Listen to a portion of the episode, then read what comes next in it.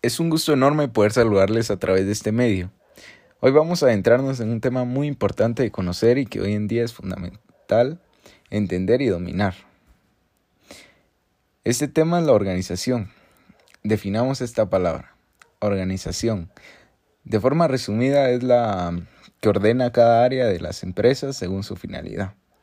Ya que sabemos el significado, surge otra duda, y es el saber qué es una empresa. Para mí una empresa es una institución dedicada a actividades o persecuciones de fines económicos o comerciales para satisfacer necesidades de bienes o, servicios de la sociedad que se requiera. Teniendo en cuenta y claro estos dos conceptos, podemos decir que la organización es la que mantiene de pie y sólida la institución comercial, que una empresa cubre las necesidades de una sociedad. Bienvenidos al episodio 2. Hoy ampliaremos un poco más el tema de la organización.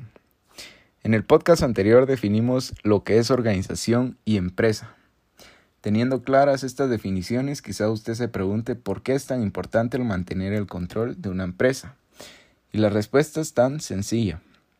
Porque las empresas contribuyen a la sociedad de muchas maneras, Producen bienes de calidad para los individuos, generan empleo y permiten ofrecer una variedad donde los consumidores puedan elegir. Además, muchos investigan y crean nuevos productos que aumentan la calidad de vida y de la sociedad y permiten el progreso de la misma. Ya que tenemos estos datos, empiezan a resurgir papeles importantes en escenas y uno de ellos es el gerente general. En este puesto me atrevo a decir que yo implementaría una serie de acciones que logren cumplir correctamente el funcionamiento de una empresa. Como por ejemplo, promocionar a todo el personal la importancia de la buena atención al cliente, crear equipos de monitoreo para el cumplimiento de las tareas y crear incentivos de cumplimiento ya que hay que tener en cuenta la importancia tanto de nuestros empleados como la importancia de satisfacer las necesidades del público, o sea, nuestros clientes. Como bien sabemos, eh, un gerente es parte de un equipo fundamental conocido como los directivos. Ellos también tienen responsabilidad completa de las empresas. Por ello es importante que ellos tengan clara la manera en que se organizan las actividades comerciales y se cumplan a cabalidad y con excelencia las metas, porque los estudios del mercado, las pruebas pilotos y las demás reflejan el éxito o el fracaso de la empresa. Conociendo esto me atrevo a asegurar que el éxito de las empresas está en un buen manejo de sus principios y valores, sus controladores financieros con transparencia, inteligencia y el ambiente laboral adecuado.